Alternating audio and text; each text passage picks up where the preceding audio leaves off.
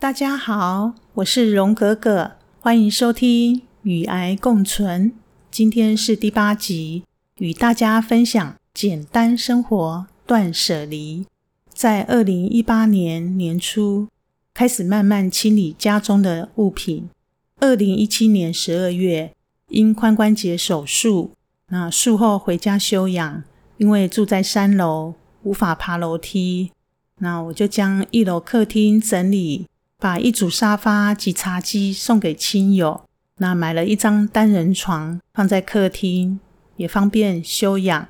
那原本先生说等我身体恢复后再买新的沙发，我跟先生说家里的物品只出不进，不要有多余的消费。那将近一年的时间，身体也能上下楼梯，那恢复到正常的生活。于是将单人床收放到二楼的储藏室，也将顶楼的一组休闲桌椅搬到客厅。这组休闲桌椅原本计划是每天可以到顶楼泡茶、喝咖啡，那也可以看看书的地方，但是也坐没有几次。那现在也可以物尽其用了。那因为将单人床收纳在二楼储藏室，发现堆满了许多物品。于是决定好好整理家中所有多余的物品，比如说有包包啊、书籍啊，那我就打包做捐赠。那一部分的书籍，小女儿会上网二手书做拍卖。那其中也整理一些鞋子、运动鞋和包包，捐给救鞋救命的团体。那他们会收集物资，捐到非洲。那在整理过程。常常会觉得，哦，有些东西很舍不得，这些还能用啊，啊，有些都还很新。比如说衣服，我也觉得以后还能够穿得到。那有的穿没有几次，因为现在已经退休了，许多正式的衣服质料也非常的好。那我一直保留在衣柜里，觉得哪一天我还能穿到。那现在呢，我也决定整理出来，全部捐出。为了有简单的生活，让自己生活加分，那也把物品整理进行了减法，清理家里物品，让我了解以前浪费了很多钱，买了太多想要的物品，比如限量的瓷瓶和名牌包包。那这些包包也没有背，都放在柜子做展示，那只是让我自己觉得有物质生活的满足，这些都不是我需要的。那我也将家里收纳橱柜和抽屉，把许多物品做记录，比如洗发精、乳液、牙膏、保养品等等，记录下来还有多少库存，等用完了才能再买。那我也以后也不囤堆这些物品。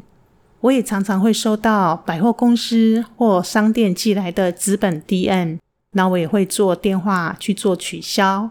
email 信箱也会收到促销的活动，那也一律做取消订阅。非常感谢小女儿的分享，也让家中减少 DM 的纸张，又能环保。那我也整理三 C 的产品，比如旧的手机、桌上型电脑、旧的笔电，那小女儿拿去卖二手，不能卖的话就去做回收。那家里的第四台我也停掉不看了。但是电视我还是留着。那我们有跟朋友合购 Netflix，可以选择喜欢的节目。那有一部好看的影集，片名是《遗物整理师》，内容呢是在讲述父子一起经营的遗物整理公司，透过整理过世者的遗物，主角可鲁呢他会整理出一小箱值得纪念的物品，然后交给他的家人。带过世者向亲爱的家人传达心中的话，那每一集呢都触人心弦，令人感动，非常值得推荐的影集。那看完这部剧，嗯，思考我们拥有的不用太多，只要够用就好了。那回想当时魏先生整理遗物的时候，他只有半个衣柜的衣物以及两个抽屉的物品。那也不需花太多的时间去整理、反思。家里有百分之八十的物品几乎都是我的，要趁着现在体力好的时候，整理所有不需要的物品。最近有整理到相片，那我觉得就是留一些值得回忆的相片，或者一些想要留存的可以反拍。那其他的我就会把它处理掉，不要等到离开了才让子女去整理，然后造成他们的困扰啊。相片要丢也不敢丢，然后又占了一个空间在存放。在断舍离的过程，体会到对生活中拥有的一切。啊，心存感激，非常珍惜、感恩自己拥有的每一样物品。那因为现在也减少看电视，也多出来许多时间可以去做学习。那我有上乌克丽丽的线上课程，那有吹吹陶笛，每天早上会运动练功，晚上参加读书会静心，过着非常有意义的生活。最重要呢，是能与家人有更多的时间相处，把时间留下来给重要的人事物。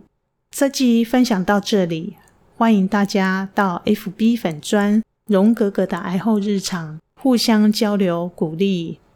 欢迎大家分享给身旁的好友，与癌共存。我是荣格格，感谢您的聆听，拜拜。